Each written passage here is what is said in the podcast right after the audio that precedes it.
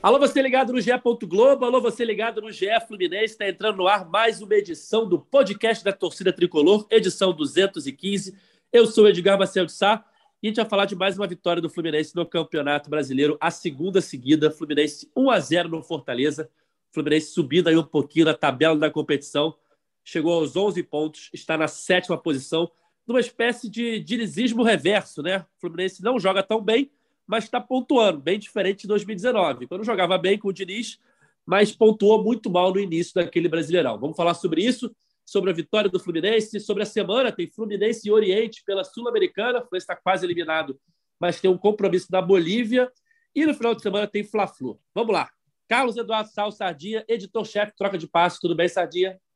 Muito bom dia. O meu bom dia hoje é espiritual eu gostaria que as entidades que tomaram o corpo do nosso técnico devolvam o verdadeiro Fernando Diniz, por favor. é, Gabriel Amaral, a voz da torcida tricolor, tudo bem, meu amigo? Olha, eu não vou pedir isso, não. Da 2019 foram 15 rodadas, né? 19 pontos. A gente está na. E 12 pontos, né? Isso. A gente está na, na, quarta rodada, na terceira rodada com o Fernando Diniz, ele já fez mais da metade disso. É, não sei, eu, eu olho assim e vejo até Diniz campeão brasileiro. Fica aí. pode, pode manter, pode manter, não precisa disso. é isso aí, Fluminense 1 a 0 no Fortaleza, gol do Luiz Henrique, uma partida com algumas intervenções do VAR, que a gente vai ter muito assunto para falar aí durante o podcast. É, um jogo que o Fluminense não foi muito bem, é verdade. O Fortaleza teve a posse de bola, pressionou mais. O Fábio, na minha opinião, foi o nome do jogo. Ele fez pelo menos três grandes defesas. Teve uma bola no segundo tempo, no chute do Renato Kaiser, na cara do gol, que ele tira, sabe-se lá como, com o pé. É, Para mim, foi o grande nome da vitória do Fluminense. Gol de Luiz Henrique no primeiro tempo, um belo gol num contra-ataque. E o Fluminense segue subindo aí, está invicto com o Diniz, sexto jogo sob o comando do treinador, quatro vitórias e dois empates. Ele foi muito bem no Brasileirão até agora, foi bem na Copa do Brasil. Na Sul-Americana teve esse empate com o União, que praticamente elimina o Fluminense, né? foi a pior partida do Fluminense sob o comando do Diniz. Mas, num geral, acho que o trabalho é bom, né, Sardinha? Como é que você vê esse início de Diniz barra vitória sobre o Fortaleza? É, então, eu, eu, assim, a gente tem que ser justo. Eu critiquei o Abel muito porque eu não gostava do trabalho dele, apesar de ter tido alguns resultados. O que acontece agora de diferente é o seguinte: não dá para julgar o trabalho do Diniz ainda. Inclusive, eu acho que essa postura, tirando aí a brincadeira da questão espiritual, a, a questão da postura do time hoje, da forma como ele vem jogando, eu acho que ele ele está encontrando ali uma forma assim. Deixa eu me salvar aqui primeiro, né? Deixa eu pontuar, deixa eu deixar o. É, vamos deixar o time tranquilo, né, com questão de pontos e etc., para aí depois, quando eu tiver algum tempo mísero de treinar esse time, eu poder começar a colocar uma ideia de jogo, começar a colocar o time para jogar um pouquinho mais da maneira de Nis. Que aí o, o, o que, que eu acho que é, que é a diferença, Edgar? O que, que me preocupa? É, o Diniz ontem jogou, é, digamos assim, possuído pelo Odair Helman, né?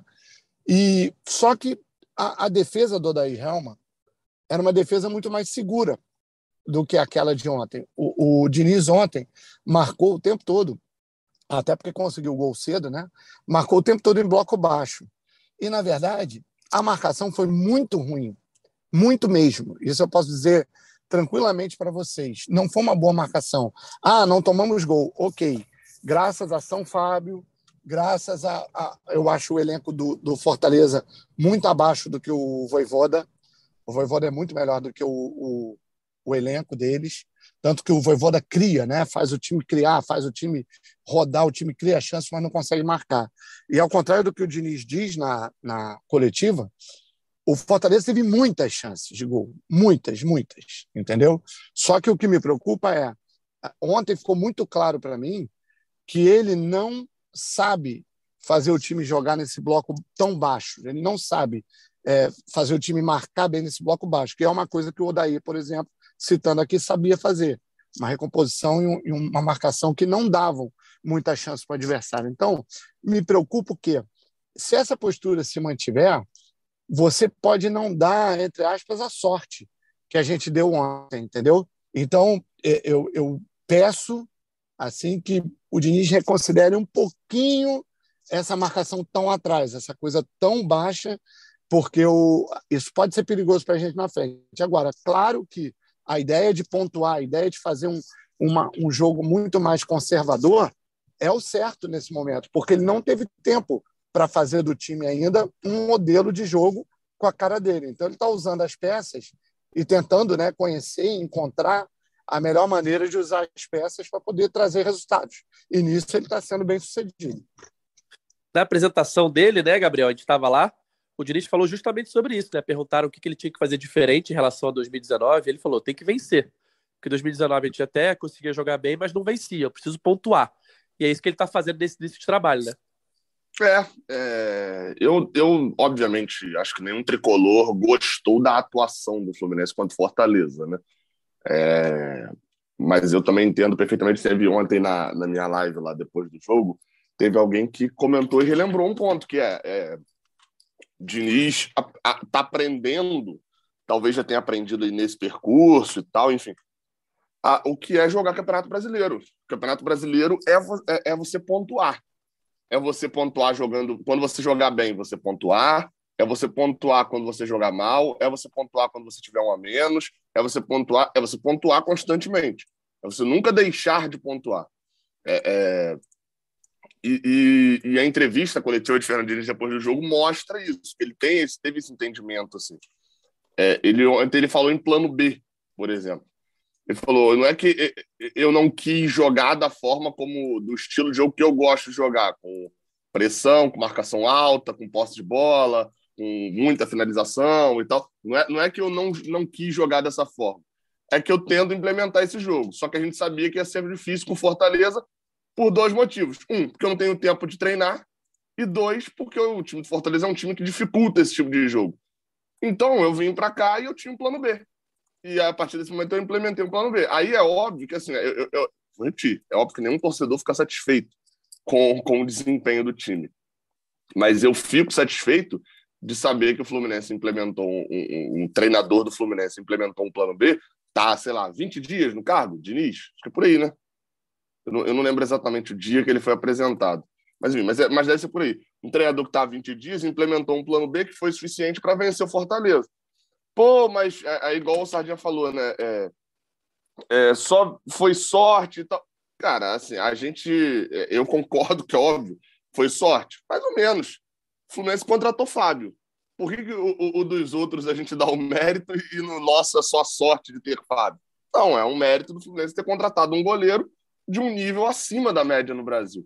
É, é, e, e, querendo ou não, goleiro, goleiro traz ponto no campeonato, né? Goleiro tira ponto. Não, não, não, eu, eu, eu, entendi, eu entendi, é, essa. Pelo, é pelo elenco, só escolha de palavras. Né? Fortaleza não, se... não, o que eu digo sorte é o seguinte: é, por exemplo, se você está jogando ontem contra um Flamengo, vamos, vamos, botar um time que tem um Palmeiras, que tem um, um elenco melhor. Provavelmente a gente não teria nem empatado, teria perdido, porque a chance que a gente deu para eles, o, o jogo, por exemplo, do Palmeiras foi muito diferente do jogo de ontem, entendeu? É, não, sim, sim, é porque tem. Se, se, minha mãe tivesse um guidão duas rodas, um dois pedais, ela seria uma bicicleta. É, é, eu, eu, entendi o que você falou, assim. Só, só que eu estou pensando mais no macro, que é quando você entra no Brasileirão, você vai ter o jogo contra o Fortaleza e você vai ter o jogo contra o Palmeiras. É, é, e aí não adianta eu exigir, por exemplo, é óbvio, é, é, isso é bem óbvio, que o Fluminense na semana que vem contra o Flamengo vai jogar muito mais do que ele jogou em todas as partidas do Campeonato Brasileiro até agora. Porque existe uma coisa diferente no favor. Assim como o Flamengo provavelmente vai jogar, vai estar muito mais mordido, é, é, falando de, até de, de, intensidade, assim, para o jogo da semana que vem. Porque seis derrotas seguidas em Fla-Flu e tal, enfim. São seis derrotas, até citei um número aqui agora que eu nem sei se é verdadeiro, mas enfim. Então, um tempão Não, aí sem. sem... Derrotas, eu acho que é. são é um empate e quatro derrotas, né? Nos últimos é. cinco jogos. Ah, então. Tá indo para seis derrotas seguidas, então. Tá caminhando. Tem os dois do brasileiro, a gente ganha os dois e aí. É porque tem o empate da final do Carioca, né? É porque a é, final, do segundo jogo é empate. Mas é um empate com gosto de derrota, né? É, é. Então, assim, eu, eu, eu, eu vejo que são jogos diferentes. Eu acho que um, um dos grandes problemas de Fernando Diniz no primeiro, na primeira passagem dele aqui, e foi, por exemplo, um, um dos grandes problemas dele, porque os outros trabalhos dele acabaram sendo muito diferentes. Né? Um Santos muito conturbado, é, é aí você tinha um Vasco mais conturbado ainda. É, é, ter o entendimento, eu acho que eu vi um pouco disso dele no São Paulo, é ter esse entendimento de que são jogos diferentes, atitudes diferentes, para gerar resultados parecidos. Você precisa ter atitudes diferentes em jogos diferentes para ter resultados parecidos. Qual que é o resultado parecido? Pontuar. Querendo ou não, Fluminense em três rodadas fez mais da metade dos seus pontos num campeonato de sete rodadas. É, e aí a gente olha assim, aquele joguinho é, é, contra o Coritiba, naquela situação. Querendo ou não, o Fluminense tomou um gol depois dos 40. Se não acontece aquilo, né, ter conseguido um empate lá, nem era Diniz ainda, foi com o Marcão, o Fluminense hoje estava no G5, no G6, é, né? Estaria atrás do Fora de casa, não é? É, é, é exatamente. Porque no jogo que saiu vencendo por 2 a 0 Era para ter ganho. É, eu, é, eu nem considero a vitória, porque aí você tem a expulsão, tem tudo acontecendo. Assim, dentro daquele mesmo roteiro, o Fluminense estava segurando até os 40 e tal, entendeu? Se tivesse segurando um pouquinho mais ali, tinha um pontinho a mais e estaria hoje dentro do G6. Sendo que o Diniz assumiu o time com a gente aqui falando: Fluminense não pode perder o jogo para o Palmeiras para não entrar no Z4. E aí vem a espiral positiva, né? É, é, a gente está falando hoje de que na, com uma vitória na próxima rodada, o Fluminense pode ser líder do, do Brasileirão. É, deixa eu só explicar porque eu não concordo totalmente com o que o Gabriel falou da questão da cada jogo sua história. Porque o jogo de ontem, o que, que me preocupa? O jogo de ontem foi muito parecido com o jogo do Santa Fé. Muito, em termos de, de de armação do time, em termos de movimento etc. A única diferença, a gente teve um pouquinho mais de contra-ataque, né? jogou um pouquinho, conseguiu chegar um pouquinho mais do que contra o Santa Fé, mas foi um jogo parecido. Dava a impressão que o Diniz fez do Santa Fé um laboratório porque ele faria ontem. Né? Então, o que, que, o que está me preocupando é que, assim, se ele começar a adotar esse perfil de agora, com, contra times que venham para cima, que tenham mais volume de jogo e tal, me preocupa. É isso que eu estou falando. Não, mas Porque aí ele falou na coletiva que, que ele não vai fazer isso. Ele falou que era o plano B. Então, é, ele, ele fala na, na coletiva, ele, ele usa, ele é perguntado exatamente sobre isso, que está todo mundo pensando, né? Diniz abriu mão agora, Diniz é, é, é fez curso com o Abel, com Celso Rotti, mandou lá um e-mail para o Celso, arroba Rotimeio, é, é enfim, fez um curso com todos os retranqueiros do Brasil para poder jogar assim. Tá todo mundo assim ontem, né, depois do jogo. Mas aí ele, ele, ele respondeu, falou que não, não, é, não é esse o objetivo de jogo dele. Só que foi a forma que ele encontrou para ele fazer isso, já que ele veio de, de Santa Fé direto para Fortaleza. Só que eu acho que então, teve uma aí... diferença, ô Sardinha, ah. entre os dois jogos, que são é, é, crucial. assim. Um, o, o União joga bem diferente do Fortaleza. O Fortaleza é um time que joga com a linha muito alta, dá muito espaço. O União ficou fazendo lançamento o jogo inteiro. É, é, ou seja, tinha, tinha uma marcação mais fechada. Por isso, até segundo... conseguiu ontem alguns ataques e não conseguiu contra o União. Então, a diferença é, não é. foi no jogo do Fluminense. É isso que eu estou então, tentando explicar. Então, mas, a diferença mas aí... do adversário. Então, mas aí é, é aquela história. É, o Fluminense acertou. A tática estava certa ontem, estava errada contra o União. Foi um erro contra o União querer jogar daquela forma. E o segundo, é, eu linko duas coisas aí. Ele, a primeira fala de Diniz na coletiva é: a gente veio aqui nos primeiros dias, a gente sabia que a gente queria buscar a, a animação e etc. e buscar tudo aquilo que eles fizeram na final contra o Flamengo. Pô, isso já faz, a final contra o Flamengo faz um mês. E ele ainda está nesse discurso. Então, eu não confesso não entendi ainda por que, que ele manteve esse discurso ainda, falar que está buscando aquele jogo contra o Flamengo na final mas claramente ele não conseguiu nada disso contra o, contra o Lyon, né? É, é, ele, ele foi conseguir isso ontem. E aí eu acho que tem eu linko duas coisas, que é esse espírito, essa animosidade dentro de campo, que a gente não viu lá na Argentina, linkado com outra coisa. São seis jogos de Fernando Diniz até agora. Quatro vitórias, né? Nas quatro vitórias, o Fluminense abriu o placar antes dos dez minutos. E se eu não estou enganado, desses quatro gols aí, três a gente tem a sensação de que foi uma jogada ensaiada mesmo. Assim, foi, planejado o Fluminense, o, o, gol do Fluminense. Lá contra o Vila Nova foi uma jogada de escanteio meio planejada ali, do, do Nino com, com Cano. No, no primeiro jogo também gente viu o gol, é porque agora vai fugindo os gols, né?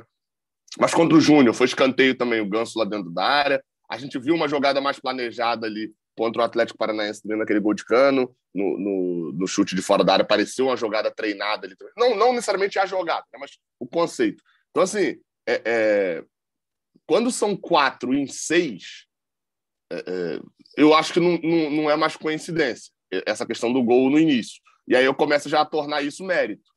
É, talvez para esse início de trabalho, esse tenha sido o maior mérito de Fernando Diniz.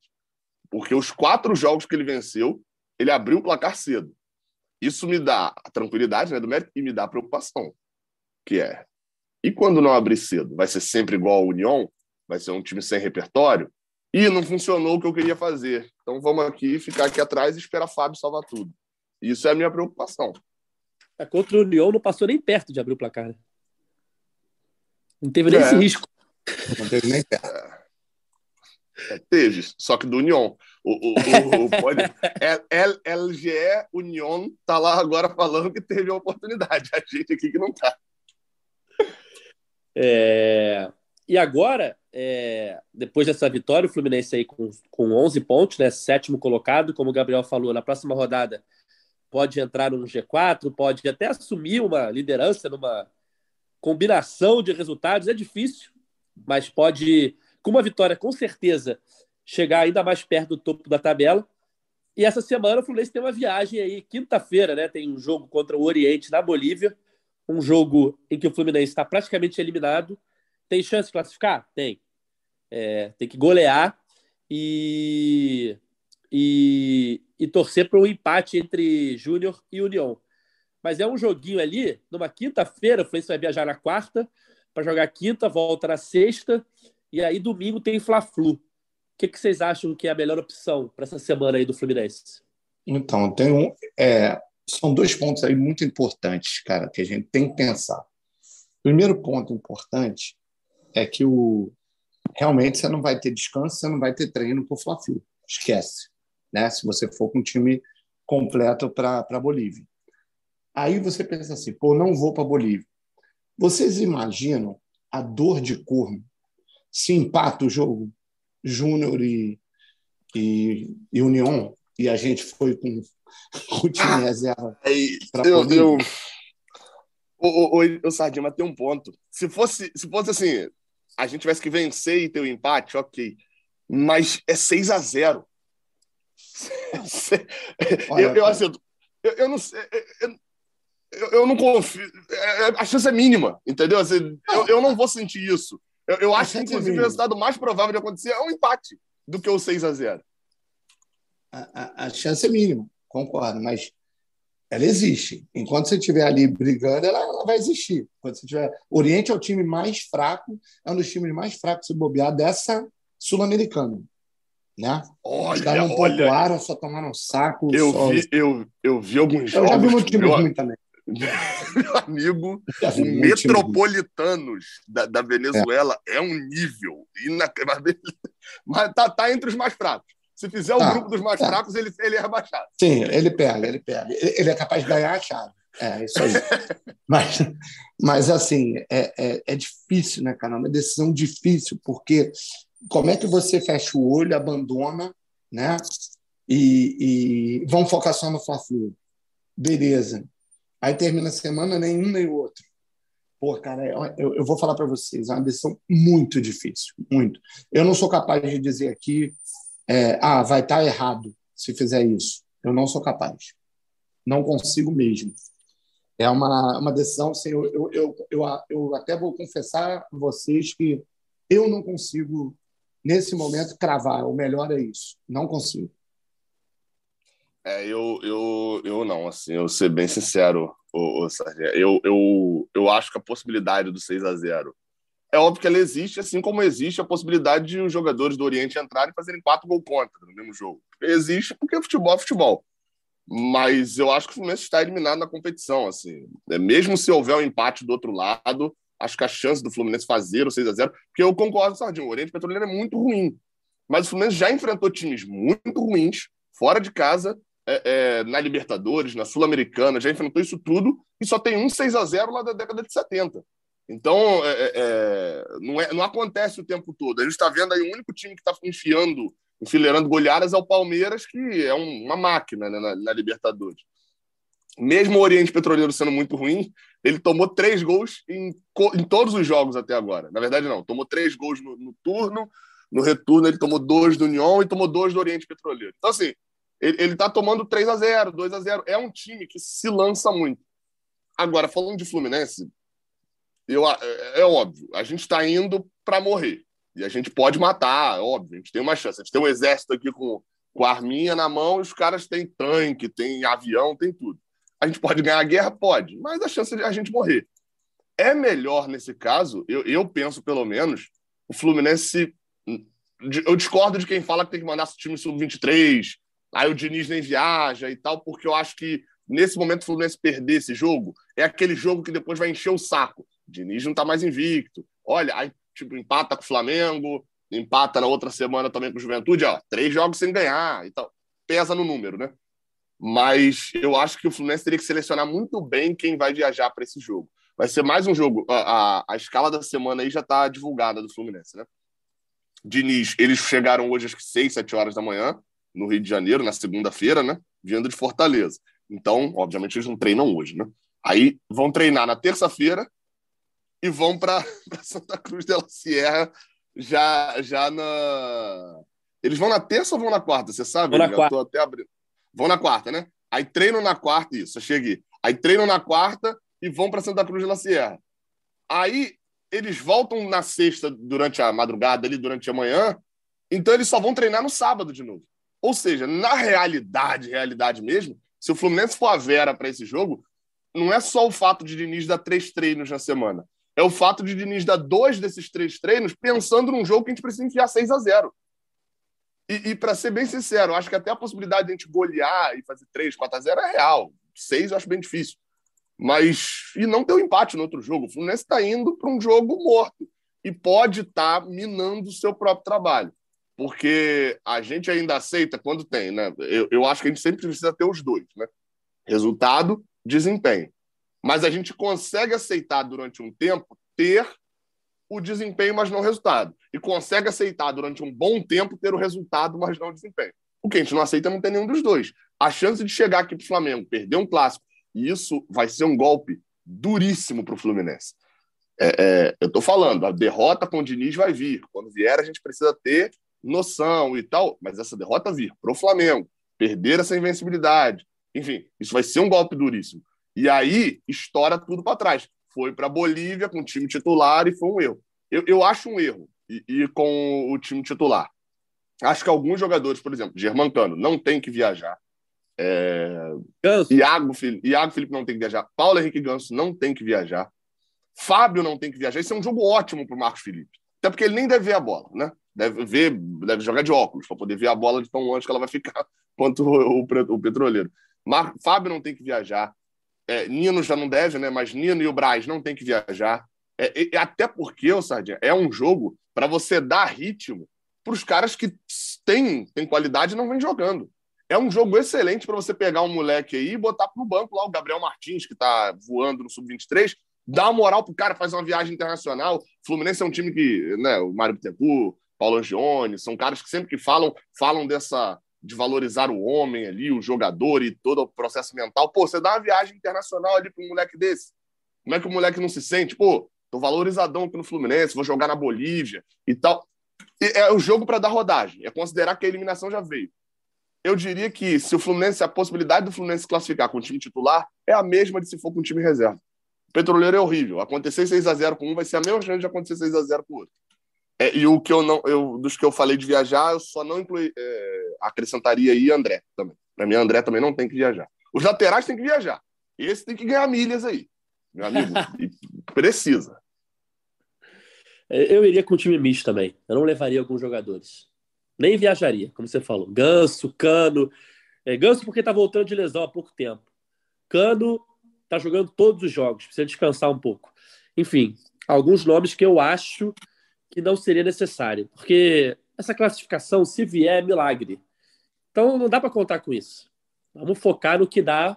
Como a gente falou no último podcast, Sardinha, você não estava? É, o Cauê falou que o ano do Fluminense acabou, né? Depois do empate contra o União, porque não tem mais chance de título, né? É muito difícil ganhar um brasileiro ou uma Copa do Brasil. A Copa do Brasil é até menos difícil que o brasileiro, porque é mata-mata ali, enfim. Só que dentro do, do, de uma análise assim é, parcial, imparcial, perdão, é, não tem muita chance do Fluminense ser campeão brasileiro ou da Copa do Brasil. Então, é melhor focar em ir o mais longe possível na Copa do Brasil, em fazer uma boa campanha no brasileiro, que leve de novo o time a Libertadores, do que desgastar o time numa viagem. Eu queria te perguntar se você concorda com a opinião de Cauê, que o ano acabou. Cauê é o arauto da desgraça, né? Não vou, não vou, não vou dar voz para essa opinião trágica de Cauê, entendeu? Admacher. Até porque, como eu já falei, eu tenho informações de bastidores sobre ele. Mas o que eu penso é o seguinte, gente: por que, que eu penso, não penso exatamente como vocês? Porque eu acho que, apesar de ser um jogo contra o Flamengo e tal, não sei o quê, a gente teve uma decisão contra o Flamengo esse ano, ganhamos, estamos bem nisso, beleza. O Campeonato Brasileiro é um campeonato de 38 rodadas. Né? A gente está falando aí de cansar o time para uma rodada contra o Flamengo. A gente precisa tirar um pouquinho o pensamento de que é o Flamengo e tal. Cara, o Flamengo já vem perdendo há muito tempo para a gente. Então, se bobear, é o contrário. Se a gente botar o time misto contra o Flamengo, é capaz de não perder. Entendeu? Agora, eu acho o seguinte: mesmo que a gente considere um milagre, eu fico pensando o seguinte: um efeito de uma classificação dessa na Sul-Americana, mesmo que seja um, um milagre no caminho e tal, tanto financeiro, né, quanto é, em termos futebolísticos, cara, a classificação é, é, na Sul-Americana é, um, é um feito que assim pode mudar de vez o nosso ano, entendeu? Mudar mesmo de patamar o nosso ano, porque acho que o Fluminense cresceria de uma forma absurda nessa competição, se isso acontecesse. Então, assim, sabe aquela coisa? Enquanto tem cinza ali pegando, enquanto tem um pouquinho de brasa pô, eu acredito na fogueira, cara. Eu continuo acreditando, mesmo que seja, também acho que é praticamente impossível. Mas eu, como a troca, se fosse, por exemplo, um jogo decisivo na Copa do Brasil, tá? E um jogo é, é, e esse jogo da Sul-Americana, aí eu concordaria com vocês na hora. Eu iria com time misto. Pô, um jogo decisivo na Copa do Brasil, muito mais próximo para gente do que a, a, a Sul-Americana nessa, nessas circunstâncias. Mas um jogo de rodada do Campeonato Brasileiro, eu esqueço um pouco o que é Fla-Flu, cara. Eu vou, eu iria. São, são sete jogos por enquanto, nós vamos para o oitavo. Entendeu? Depois do Flamengo tem 30 rodadas. O ano não está nem um pouco decidido, nem um pouco é, encaminhado, entendeu? Então, eu acho que, que eu iria. Eu, eu manteria a minha ideia de realmente tentar arriscar. Ô, Sardinha, eu, eu, assim, eu percebi que você é um cara que acredita muito, né? Assim, porque é, é, eu, acho que aí eu entendi a diferença. Você está querendo o time só porque você realmente acredita que é possível é, a classificação. Acho que o entendimento de todo mundo é de que isso não vai acontecer. É, e eu, é porque tem. Você foi falando aí. Eu falei assim, não, uma, uma vitória dessa e tal, uma classificação dessa muda tudo e tal. Aí eu fui lembrando meio aqui, falei, cara, em 2019 a gente teve a vitória contra o Grêmio, né? No, no, Brasileirão. E depois a gente continuou, perdeu o Botafogo, enfim, continuando aquela sequência. Eu falei, não, não, o Sardinha tá falando de, de competição internacional, a gente cresce na competição e tal. Aí eu lembrei de 2011, na Libertadores, que a gente classificou daquela maneira, inacreditável, contra o Argentino Júnior, que por sinal era muito mais fácil de classificar do que agora na Sula. E aí a gente foi eliminado por Libertar nas oitavas também.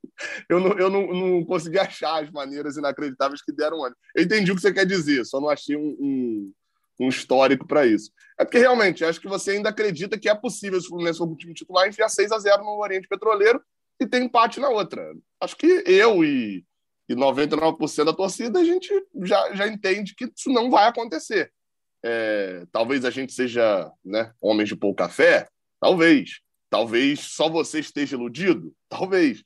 É, mas eu acho que dentro, nessa conta aí vale mais o Fluminense segurar e, e, e, e, e assim, e não estou falando de poupar o jogador para o jogador ficar quarta, quinta e sexta em casa tomando banho de piscina, não. De repente o Diniz vai viajar, o Eduardo Barros, que é o, o auxiliar que veio junto com ele, vai para o CT na quinta-feira dar treino para essa galera. Treinar esquema de jogo, junta com o sub-23 para poder fazer. Enfim, é, é para essa galera ficar treinando, não é para descanso só, né? É, mas, enfim, eu, eu, eu acho que essa decisão ainda vai ser tomada. Eu acho que essa decisão passava um pouco pelo resultado contra Fortaleza, no sentido de depende do clima, né? O clima que tivesse, etc. E vamos ver. É, é... Até porque essa decisão não está na mão só de Diniz, né? Isso, isso é, é, é, provavelmente vai ser conversado com todo o departamento de futebol. Né? Cara, com certeza. Isso não é uma decisão só dele, não. Vamos ver o que, que o Fluminense vai decidir e vai escolher para essa semana, né? Já que quarta-feira tem viagem para Bolívia, onde na quinta o Fluminense enfrenta o Oriente para fechar a primeira fase da competição, a fase de grupos. E o Fluminense volta na sexta para jogar domingo o Fla-Flu. É... Antes de encaminhar o final do podcast, eu queria entrar no tema arbitragem, que eu deixei por último, porque é sempre chato ficar falando de arbitragem, né? Mas foi um jogo do Fluminense Fortaleza muito marcado pelas intervenções do VAR. A gente teve no primeiro tempo um lance de um possível pênalti do Wellington no Moisés. Inicialmente a central do apito disse que não foi pênalti, depois voltou atrás, dizendo que houve um toque. É, no segundo tempo, a gente tem o gol anulado do Fortaleza por uma falta do Iago lá no início da jogada, e depois o gol anulado do Cano. Queria a opinião de vocês aí, Sardinha. O que, que você achou das intervenções do VAR nessa partida? Bom, sobre os lances, eu achei o lance do Iago realmente foi falta, mas achei que o juiz teve muito peito para anular por ser tão lá atrás, tão no início da jogada. E o lance, lance do campo. Estranho, é. né? Porque por mais que tenha sido lá atrás, assim que o jogador desarma o Iago, né? Faz a falta do Iago, ele já lança e já gera totalmente o contra-ataque. São três toques na bola, né? É, na linguagem deles, é, é, aquele lance ali, bem ou mal, inicia a ação ofensiva, né? Que é o que eles dizem que você, para essa falta ser considerada, né? você tem que estar na, na, ação ofensiva, né? Que eles dizem. E bem ou mal, realmente, depois que toma a bola do Iago ali, é, eles partem direto e fazem o e fazem o gol, né? Então, assim, dá para entender perfeitamente a, a, a, posição do juiz, mas eu acho de qualquer maneira que foi um, uma decisão assim de peito, entendeu? Tipo, vamos vamos anular aqui e tal. Agora, cara, essa linha do, do, do, do VAR ali, cara. Pelo amor de Deus, o cara que, que botou, cara, tem até um exemplo, você citou no Twitter, eu acho até, Edgar, e eu vi ontem, fiquei reparando, quando eles botam primeiro, eles traçam uma linha amarela, quando você tem o um vídeo, cara, a linha amarela, ela tá no braço do cano que está aberto e no pé do jogador do, do, do Fortaleza. Acho que é azul, seja, é azul. A, a, a não, não, não, é amarela. Tem uma linha amarela que está é primeiro. A linha de é, é, a linha base, é a linha base. Ah, calma aí, tem, deixa pra, tem um vídeo? Tem o um vídeo tem, já do, do VAR? Tem vídeo, tem vídeo. Por isso... Eu, então, é porque eu não vi o vídeo ainda. Não, por é isso, isso, que a gente está te falando dessa bendita ah, linha amarela. Ah, tá. tá. Vou, tá, Essa linha tá amarela foi do... traçada. Cara, é aquele vídeo do site primeira... da CBF, né? Isso, isso. isso. Eu botei no tá. Twitter, procura lá, Gabriel. A linha, a linha foi traçada, a primeira linha traçada, que é a linha base que eles chamam, é uma linha amarela. E essa linha, ela está no pé do jogador do, do, Fortaleza, como tem que estar, tá, mas você vê claramente que ela está fora do ombro do, do, do, cano. Depois, quando vai botando as outras linhas, que vai poluindo, né, a imagem vai ficando cheia de linha, você começa a nem ver direito o corpo do jogador, aí surge uma linha vermelha, cara, na frente, assim, dizendo que era o ombro do cano, que não dá para entender realmente não dá para entender. É, porque a é. linha base, a linha base, ela traça o quê? Ela é exatamente a que traça o ângulo que a gente tem que olhar, né? o lance. Dali eles colocam uma linha azul e uma linha vermelha para poder ver onde está um, onde está o outro. Então, pela linha base, você já vê que o cano não estava impedido. Pô, uma loucura isso. Aquilo ali eu achei, sério, achei é, uma loucura. Ontem, quando saiu o vídeo da CBF, eu fui olhar, né?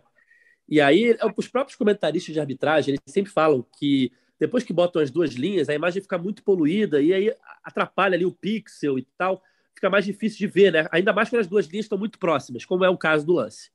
É, eu fui ver o vídeo da CBF e essa linha que o Sardinha está falando é a primeira linha que eles colocam no pé do defensor, né? no pé ou no, na parte do corpo do defensor que está mais perto da linha de fundo, no caso é no pé. E aí eles botaram aquela primeira linha bem fininha e tal. E aí eu dei um print naquele momento. E nesse momento, mostra o cano atrás da linha amarela. Claro, eu até expliquei isso no Twitter. Tem a questão de perspectiva, tem a questão é, física, enfim, várias paradas aí que influenciam de profundidade e tal. Por isso que bota-se a outra linha. Só que nessa primeira linha, que fica, a imagem fica menos poluída, eu não consigo acreditar que o cano está impedido. E depois, Mas a linha se... amarela é para dar essa perspectiva, Edgar. É. Essa é a se... questão, exatamente isso. Quando se coloca a linha do cano, eu não consigo ver o cara colocando a linha no ombro dele. Para mim, a linha está no braço. Existe, eu tô, eu tô até vendo aqui agora, isso está comprovando uma, uma questão que eu já tive ontem, que eu falei ontem ainda na, na live. Claramente, eu falei isso ontem, tá? Claramente eles colocaram a linha azul primeiro, no pé do jogador do Fortaleza, e depois eles colocaram a linha vermelha. E aí uma coisa assim, com essa linha amarela, e aí, pô, né, uma merda aqui agora, porque para a galera que tá ouvindo só o áudio, né, é, é, dá uma buscada no Twitter, ou provavelmente essa, essa, essa linha aí também vai rodar no seu WhatsApp. Eu coloquei é... no Twitter, para lá. É. Se você não tem Twitter, eu vou fazer vídeo sobre isso lá no YouTube. Então, assiste lá, fica aí o merchando Raiz Tricolor, então. É, claramente é uma coisa. Se você olhar, essa linha amarela comprova isso. A linha azul, ela tá atrás, né? Assim, ela tá, ela tá na frente da linha vermelha. A linha vermelha é o, é o braço de Germancano. Só que se você tirar a linha azul, a linha vermelha tá batendo aonde, em cano? Aonde que ela tá batendo? Em qual parte do corpo que ela tá pegando? Porque nem no cotovelo ela tá batendo mais. Porque a linha azul tá em cima do cotovelo. Se a linha azul tá em cima do cotovelo de Germancano e a linha vermelha tá à frente da linha azul, em que, que a linha vermelha tá batendo? Eles botaram a linha azul primeiro e botaram a linha vermelha à frente. Assim, esse, esse é o erro que eu acho que mais irrita, porque esse é, é o erro do árbitro, mas esse é o erro, sei lá, do, do, do cara do, do designer lá, não sei como é que é o nome do, da, da da, do auxiliar do VAR que, que, que, mexe com a parte técnica ali. Porque isso é um erro ridículo, assim, é, é, é coisa ridícula. N não é. Eu, assim, é, nossa, muito clubista isso que eu vou falar agora. Mas é um erro mais ridículo do que aquele contra o, o Cerro Portenho no ano passado. Sabe por quê? Ah, Porque contra o Cerro Portenho é uma desatenção. O cara foi desatento não viu ali e, pô, passou aquela vergonha absurda de o Samuel Xavier dois quilômetros na, na frente dando condição para todo mundo. Agora, esse não. Esse, esse é um erro que vai ser cometido mais vezes esse cidadão lá que. Ó, eu tô até vendo aqui, ó. É o Rafael Tracer, o árbitro de vídeo. Aí o, o Clayton. Clériston Clay. Clériston Clay. Barreto Rios era o auxiliar do VAR. E ainda tem o observador do VAR, que era o Márcio Eustáquio Santiago. Esses três estavam olhando para a tela e viram um cara lá que mexe na linha botar a linha na frente e eles erraram. E eles deixaram isso passar. É... Assim, isso vai acontecer outras vezes. É, é, é, uma das coisas ridículas, assim, porque primeiro que acabou a mesma linha, né? Pelo visto. Mesma linha, não, ela não existe mais. Porque esse era um lance para mim que claramente era a mesma linha. Era aquele que a gente olha e fala, pô, o braço de Germancano tá ali um pouco para frente, mas aí o ombro Tá, enfim, você olha e fala, pô, mesma linha. Só que não, não tem mais mesma linha e é um impedimento ridículo marcado. Só para falar rapidinho dos outros lances, o gol o Fortaleza foi bem anulado, concordo com isso. É, concordo que teve peito para anular. Teve um, o gol do CSA, que demitiu o Fernando Diniz em 2019. Se vocês forem ver, ele é muito parecido e ele não é anulado. Tem um pênalti em ganso no campo de ataque. Aí, no pênalti em ganso, o cara toca de cabeça, o goleiro pega na mão, quebra na frente o gol do Ceará e aí eles não, enfim, não revisaram o pênalti, né? Foi algo meio ridículo, assim. É, é, não revisaram nem um pênalti que anularia o gol. Mas dessa vez fizeram certo. E o pênalti, eu confesso que de início eu fiquei procurando o toque em cima, não achei, mas depois que eu vi o toque embaixo, foi até ainda no meio do jogo, eu fiquei revendo e vi o toque embaixo. É, é o exemplo que eu sempre dou. Vamos falar, o, o torcedor do Fluminense vai falar: ah, mas não foi pênalti, o cara se jogou. Se fosse pro Fluminense, a gente estaria falando que era pênalti. Então, para mim, é, foi pênalti também cometido por Hélio. Ano passado, teve um gol do Fluminense anulado, igual esse gol do, do Fortaleza. Mas não foi lá, a fase de ataque não começou lá na, na, na defesa, né? Foi aquele gol contra o Palmeiras. Se eu não me engano, o Wellington faz uma falta no meio-campo, rouba a bola, o juiz manda seguir, e aí alguém chuta e sai o gol. O Wellington toca para frente. Sim, sim. E aí o, o, juiz é, anulou corretamente, porque foi falta do Wellington mesmo. Não, eu, não, se eu não me engano, não foi, não foi gol, não. Era um pênalti em cima de Lucas. Pênalti, não era, não? Pênalti, perfeito, perfeito, pênalti. E o juiz anulou corretamente em cima do Luca, o pênalti. Isso. É, um pênalti em cima o... de Luca. Só, só que ali já estava no campo de ataque, tá assim, chama... É, é... Foi parecido com o do Fortaleza, porque naquele lance ali, o Wellington faz a falta, dá o passe e o Lucas sofre o pênalti. E no lance do Fortaleza, o cara faz a falta, lança e praticamente já o gol. Lançamento, uhum. um toque a mais só teve. Mas, enfim, é, eu estava falando com o Sardinha antes de começar a gravar. O gol do Cano na Premier League não seria anulado. Certeza. Certeza. Eu Eles também acho que mas, mas talvez o gol, o gol de Moisés também não fosse. Eu, eu também acho. Eu Sim. acho que o de Moisés também não. Eles não teriam anulado. Eles teriam deixado os, os dois, dois. Os dois gols valeriam. Estariam errados, tá? Só para deixar claro, estariam errados invertendo, né? Eles estariam invertendo o, o, o, o erro aí. Tá? Ao invés de ter é, é, um acerto e um erro, eles estariam tendo um acerto e um erro, só que invertido. É, de certa forma, sim. O, o, o é porque o, a questão do gol do Cano, eles, eles, não, eles iam na mesma linha. Eles não iam conseguir, eles não iam é, validar ou invalidar o gol numa questão ali que você não consegue ver. Então, o Edgar, eu acho que eu acho que aí tem um detalhe. Talvez eles anulassem esse gol de, de Armancano, sabe, sabe como que eles anulariam?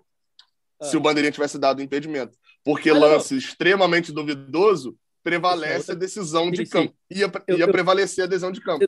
Sim, sim, sim. Eu tô, eu tô levando como base o que aconteceu ontem. Sim, sim. É, é, é, porque, como você falou esse mesma linha, eu pensei, é, é, não necessariamente que eles iam ver é, se o bandeirinha tivesse dado o impedimento, né? Eles iam ver ó, a mesma linha, ó, valida o gol aí. Não, eles iam olhar e iam falar: não tem por que a gente se meter, porque o lance é impossível da gente definir é aqui, não prevalece o campo. A decisão de campo, porque a imagem não consegue te garantir que está impedido. Basicamente isso. Eles iam deixar valer a decisão de campo. É. Assim como se, se, se, o Bandeirinha tivesse dado o impedimento, eles iam falar, pô, a imagem não consegue me garantir que ele não está impedido. Agora, Sardinha, a dúvida é: a quem interessa anular uma assistência maravilhosa de Wellington? Essa é a dúvida. Eu, eu acho que esse, é, isso chegou do Twitter, tá? O aviso lá no VAR chegou diretamente do Twitter, falando: fala isso não, senão vai dar merda, pô. Como é que a gente vai. vai... O Wellington vai ficar dando assistência todo jogo agora para Germancano? Exatamente. E seria parecido com a outra assistência, um lançamentozinho uhum. por cima pro, pro cano. Será que Cauê Rademacher estava no VAR ontem? não, mas eu também. Eu, eu, é, aí, aí eu tô com o Cauê, cara. Eu acho que, que o, o Diniz está insistindo muito nesse negócio do Wellington e André, e isso está tá, tá gerando um erro absurdo, porque é, quem, quem poderia fazer é, Ganso e, e Natan jogarem mais eram os dois homens de meio campo atrás que chegassem mais, que fizessem a bola fluir melhor. E André está completamente morto tendo o Wellington atrás dele, jogando naquela posição. Eu continuo achando que assim, se é para deixar o Wellington ali, beleza. Mas aí tem que ser o Iago na frente dele, tem que ser um Nonato na frente dele, tem que ser alguém que ajude Ganso e Natan. O André ali está completamente morto. O fato de você usar o Wellington e André, você está matando o André. Se você quer manter, ah, não, o Wellington não vem jogando tão mal e tal, apesar que eu acho, eu fiz uma comparação outro dia, que é muito curiosa. É, eu enxergava isso, falava com vários amigos. O, vocês lembram do Cuejar, do Flamengo? Né? O Cuejar era amado pela torcida, porque todo lance ele corria, dava carrinho, tomava bola, saía que nem um desesperado, é, é, daquele cara que se entrega em campo se mata. E eu tinha amigos que, que entendem de futebol, de tática, mostravam para mim assim: olha só, Sardinho, por que, que ele faz isso? Porque ele está sempre mal posicionado, ele gera espaço para outro time, e aí ele tem que correr que nem um desesperado para dar carrinho, para tomar bola. Jorge Jesus chegou, a primeira coisa que ele fez, tirou o Cuejar. Eu acho o Wellington o mesmo efeito Cuejar. A gente fica impressionado. Eu achei que, você, achei que você fosse falar Iago. Eu achei que você fosse falar Iago. Não, não, não, não, não, não, não. Porque o Iago não é nem a mesma posição o Iago ele não, não abre esses buracos. Ele dá aqueles carris de, de 30 metros, né, que a gente fica impressionado, mas não é o mesmo erro. O erro é do Wellington. O Wellington tem um, um, um gap de posição também. Ele erra questão de posicionamento muitas vezes e tal. Agora, é um jogador que vai ganhando confiança ali, vai ficando, né? É, mas eu não gosto, eu não gosto do Wellington no time. Principalmente eu, eu, eu... o que ele causa com o André, para o André. Eu, eu, eu também acho, acho que foi posi muito positivo esses quatro, cinco jogos do Wellington. Acho que foi ótimo isso, porque dá uma confiança, até porque o André não vai jogar direto, vai ser suspenso, vai... enfim, dá, foi, foi bom isso, foi bom esse processo, só que o time precisa andar. Diniz vem falando direto em coletiva de que ele escala o time que tem mais possibilidade de vencer o jogo. Confesso que não acho que com o Wellington o Fluminense tenha mais possibilidade de vencer o Flamengo, por exemplo. Só que aí, o Sardinha, é aquele negócio, a gente tem essa impressão, né? Só que às vezes é, é, a, o número desmente a impressão. Se você botar nos últimos três jogos, né, eu estou falando dos últimos três que eu não olhei os outros, o Elton e André, e ver posicionamento dos dois, tanto em mapa de calor quanto em mapa de calor de posse de bola, né? Que você só vê onde o cara tocou na bola. Eles dois estão na mesma posição. Eles ocupam o mesmo espaço de campo. Obviamente, com o quê? Com o André tendo uma movimentação muito maior. Então ele vai, tipo assim, ele vai receber mais bolas colado na linha lateral do que o Wellington. Então, mas o posicionamento dos dois é muito, muito parecido. Tem lá no, no Footstat e tem no, nos outros aplicativos aí, tem também o mapa de calor de posicionamento, né? Que conta onde o cara ficou e não só onde o cara tocou na bola. É, e, e, eu não vejo mais uh, o, o, Wellington e André jogando como jogavam com o Marcão, que era, é até como sai na escalação do, do, do clube, né? No, no Twitter, com o losango ali no meio e tal. Não, não é essa a impressão que eu tenho, assim. Eles têm jogado os dois postados na frente da área, um pela direita e pela esquerda, tanto que o Fluminense não tem feito saída de três. É, é, e quando fez, em algum momento, com o Wellington e André, fez tanto com o Wellington quanto com, com o André também. É, então, assim, nesse, momento, eu acho que, que tá, o que mais está prejudicando o André, eu concordo que é esse ponto da movimentação. André, de fato, se movimenta por dois. Mas não acho que seja mais questão do, do posicionamento de jogar atrás. O Wellington jogando atrás de André. Não, mas a, a, o erro ali é o seguinte, Gabriel, para você entender. Quando você, qual era o time que você tinha antes? Você tinha André como primeiro. Vamos supor, botar o Iago ali, tá? Iago como segundo. Você tinha, além de um cara que dialoga melhor com o André, porque o André é um cara que ele não fica limitado à cabeça de área ali, né? A, posição de primeiro volante. O André é um cara que cansou, mesmo sendo primeiro volante, de até pisar na área, de até chegar mais mais perto da área, né? Ele fazia trocas e tal. Quando ele tem um cara na frente dele para dialogar, você tem mais chances do André e do Iago na frente dele se aproximarem de Gans e Natan. O que você tem agora é quase que um buraco. Por que, que o Fluminense está até abusando da, da bola longa? Porque realmente você tem no meio ali, o meio do Fluminense, meio que para de jogar tendo o André e o Wellington dividindo ali posição e às vezes o André tendo que então, jogar como segundo volante. É só que aí, o, o Sardinha, só que esse, só que esse é o ponto. É, o André aparece na frente, tá, eu concordo com o que você falou.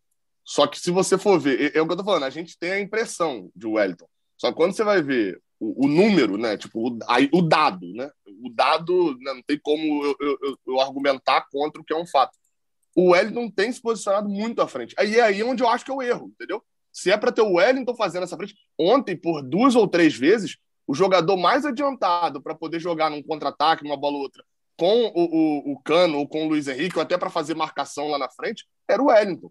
E aí eu acho que isso é um erro, porque o Wellington não tem a característica de ter esse tipo de movimentação. Eu não acho que o erro, não acho que o André está sendo preju tão prejudicado na questão técnica, tática, pelo Wellington. Acho que ele está sendo prejudicado na questão física, porque em alguns momentos o Wellington não tem a capacidade física de recuperação. Mas não vejo é, é, o problema de uma queda de desempenho de André, alguma coisa causada só pelo Wellington, não. Acho que também não, tem questão dele também.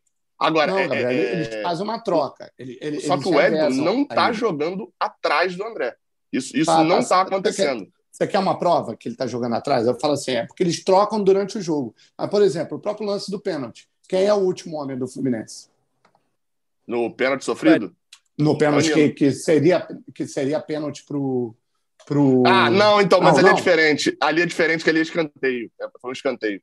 Não, ok, mas eu estou falando para você assim, várias vezes, durante várias jogadas, ele tá, o Wellington está atrás. Eles fazem trocas. Tem hora que o André que sobe, tem hora que o Wellington que sobe. Eles fazem isso. É normal, até nessa função ali, é normal isso acontecer. Tem um que sobe, o outro que sobe. Eles ficam alternando isso. Só que eu repito, o André, quando sobe, o André não tem a mesma capacidade de fazer isso quando ele tinha alguém do lado dele, como um Iago, como um Nonato, que é quando o time rende até melhor. Entendeu? Ele não tem essa mesma capacidade. Ele tem total capacidade de sair jogando.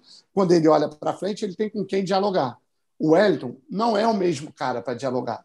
Não é esse mesmo cara. Então, ele sente uma dificuldade nisso aí também, porque é um cara que também fica muito, fica mais jogando ali na mesma posição, um pouco mais atrás do Wellington, vai às vezes, mas não é a mesma coisa, entendeu?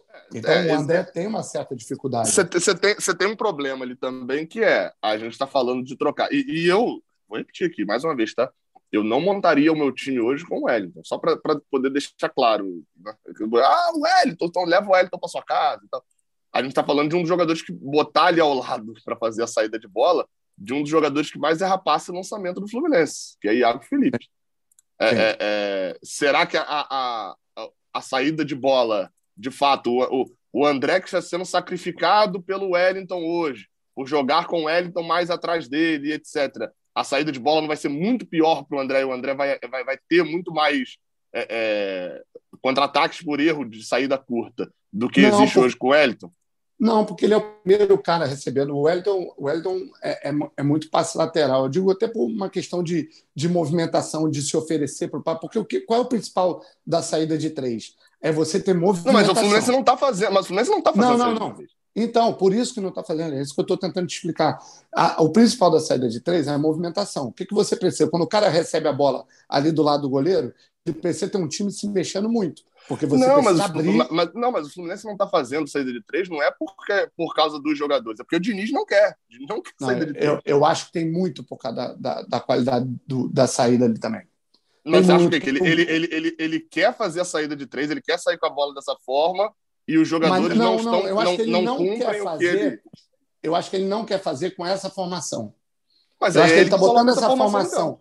então, então ele está botando essa formação, ele está botando essa formação por uma. Não, então, mas a gente está criticando o fato dele estar tá repetindo essa formação. Ele comprou é, então... essa formação para dar um, na cabeça dele entender que isso dá um equilíbrio defensivo para o time. Né? Ele comprou essa formação. Ele botou ali, ele está botando isso por esse motivo. Eu estou conseguindo, na cabeça dele, um equilíbrio defensivo, que eu discordo. Eu acho que ontem nós demos uma oportunidade a rodo para o Fortaleza. Mas ele, é, é, ele, ele, é, é, ele assim, adota não, não usar a saída de três, porque eu acho que ele entende que com essa formação ele não vai ter giro, não vai ter velocidade, não vai ter é, dinâmica para poder fazer a saída e sair tocando da melhor maneira possível. Entendeu? É isso que eu estou falando. Ele cortou a saída de propósito. Óbvio, ele falou: não, não vamos fazer. Mas eu estou ganhando, na cabeça dele, um, um, um reforço defensivo ali, eu estou ganhando uma força defensiva. E muitas vezes a bola está batendo lá na frente e está voltando com a mesma velocidade que foi, o que para mim também é outro erro, entendeu? Então é por isso que eu estou falando. Eu acho que o André está muito fora. Ele, ele, ele não achou ainda a forma de jogar com o Elton do lado. Não achou, não encontrou. Não está sendo nem sombra do que é o André normalmente naquela posição.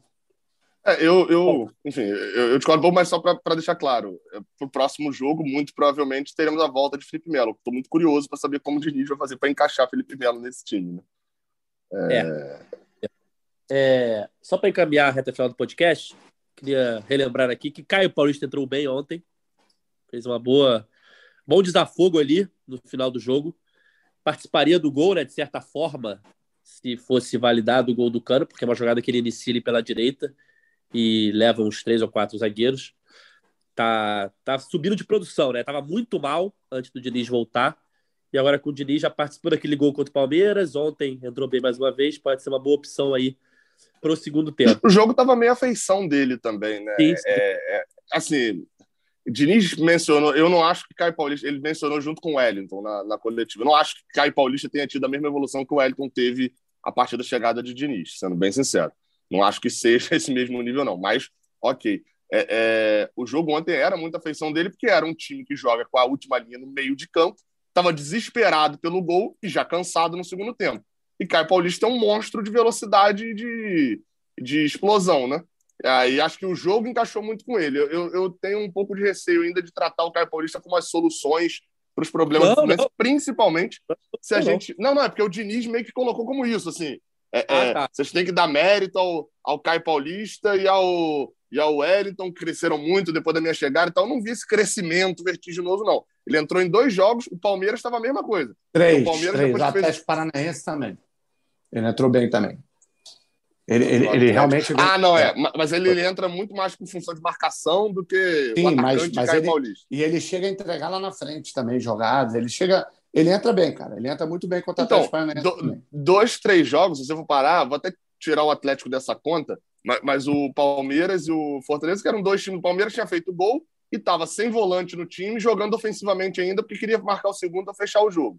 E, e, o, e o Fortaleza, a mesma coisa, estava perdendo o jogo, então tinha muito, tinha muito espaço no, na, na partida.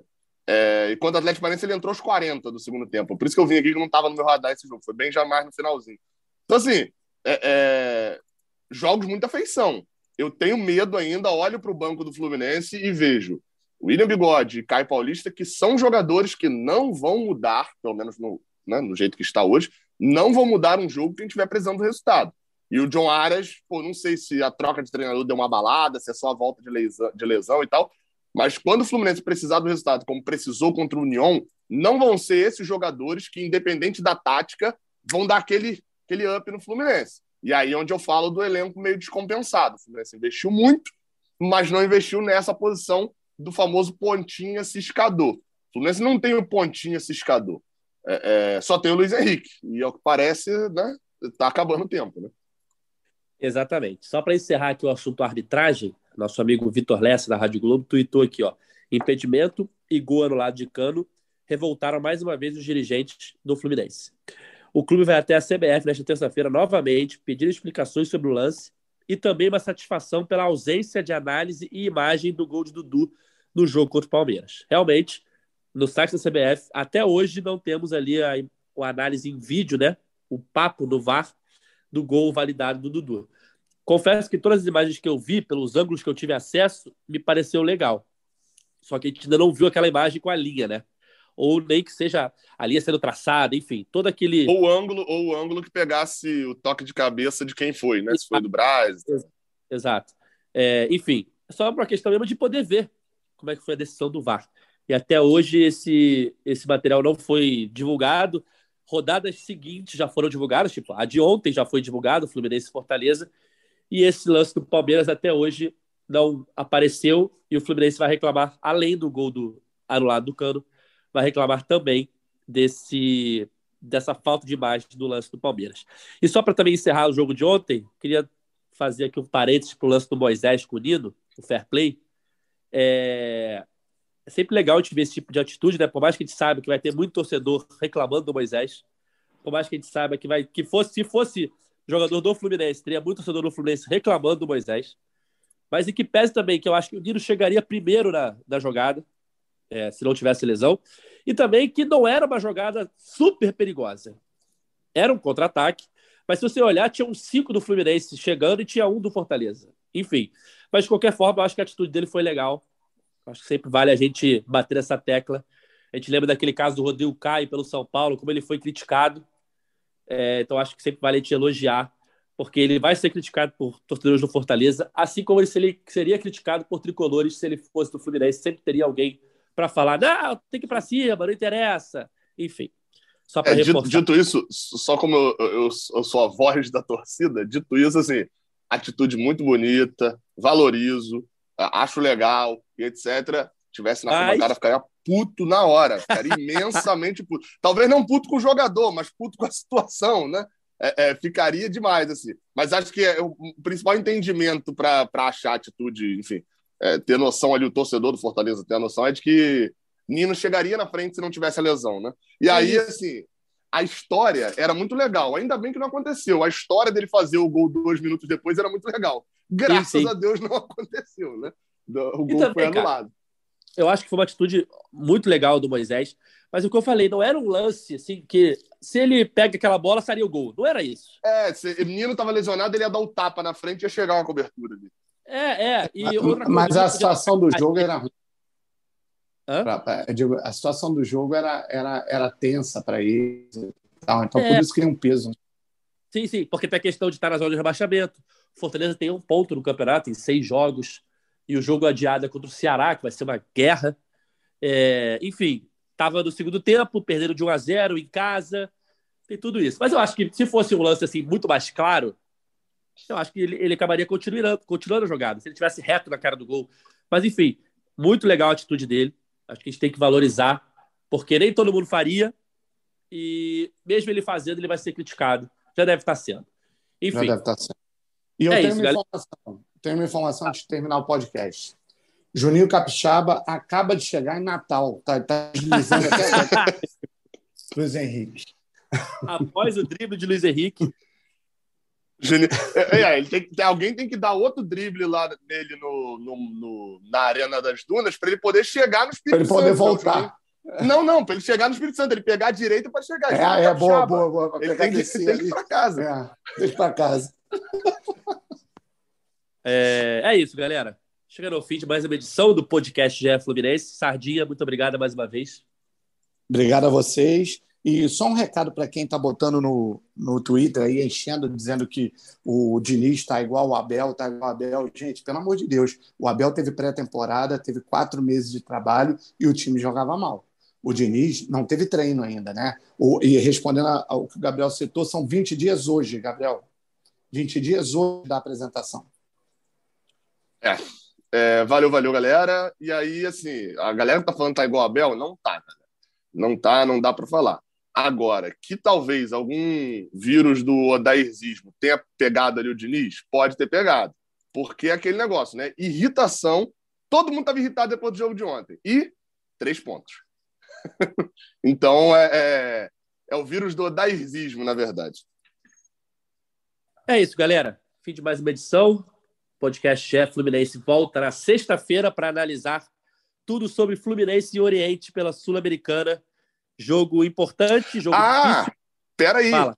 Eu prometi, eu, ia, eu prometi que ia falar isso. Jogo contra o Oriente Petroleiro, que a gente deve ver muitos garotos em campo ali. Imagino eu devo ver alguns reservas que podem ser muito úteis para a temporada do Fluminense. A gente sabe que a temporada é muito grande. Por isso, é, na ausência de Cauê Rademacher, né, existe aqui o, o artigo 37, código B, parágrafo 3, eu substituo e eu digo: é o jogo mais importante da vida, da história do Fluminense, esse jogo contra o Oriente Petroleiro, por essa oportunidade para o campeonato. Fica aí é o recado. Fica o recado. É isso. Sexta-feira a gente está de volta para analisar a partida da Sul-Americana, para analisar o futuro clássico do Flamengo, domingo no Maracanã, mais um jogo importante pelo Campeonato Brasileiro. Nosso podcast está nas principais plataformas de áudio, só procurar por GE Fluminense ou então no seu navegador ge.globo barra Fluminense. Esse podcast tem a edição e a coordenação de Rafael Barros, além da gerência de André Amaral. Valeu, galera. Até a próxima. Tchau. O Austin a bola, o Austin de pé direito.